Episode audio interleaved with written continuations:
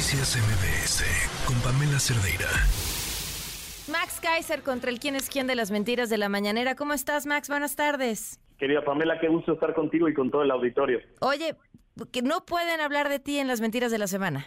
Pues por lo menos en lo que se resuelve el amparo, ¿no? Ok. Eh, eh, una, una, una resolución muy interesante del el día de hoy del juez administrativo de la Ciudad de México que le dice a la señorita la voz angustiada que no puede hablar de mí, no puede estigmatizarme, no puede ofenderme, no puede decir mentiras sobre mí ni, uti- ni mal utilizar mi imagen, muy en línea con lo que había resuelto ya la Comisión Interamericana de Derechos Humanos sobre esta sobre esta sección de quienes tienen las mentiras que ha sido eh, famosamente criticada en circuitos internacionales. ¿no? ¿Cuál es sí el fundamento?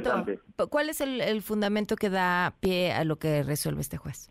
Pues que es una eh, es una sección que viola sus propios eh, sus propias normas internas en las que se establece que no se debe utilizar esa plataforma para estigmatizar, atacar, ofender, etcétera, o decir mentiras sobre personas que se dedican a la comunicación. Eh, una de las eh, cosas interesantes que hicimos eh, en el Consejo Nacional de Litigio Estratégico, las abogadas Andrea Viloria y Mariana Calderón y yo, que trabajamos este amparo, es ir en contra de la mañanera, no para callarlos, no para que no, no para que no tengan mañanera, sino para que el Poder Judicial diga claramente algo parecido a lo que ya dijo la Comisión Interamericana de Derechos Humanos, que es una sección diseñada específicamente para, para inhibir, para tratar de estigmatizar, para tratar de callar a, a personas que no le echan porras al gobierno. Con eso tenemos, si el Poder Judicial nos da la razón en ese, ese sentido, con eso tenemos para que todo el mundo tenga claro de qué se trata y abrir un caminito, ¿no? Es decir, el litigio estratégico pretende abrir caminos a otras personas. Claro, ¿cuándo se resolvería finalmente este asunto?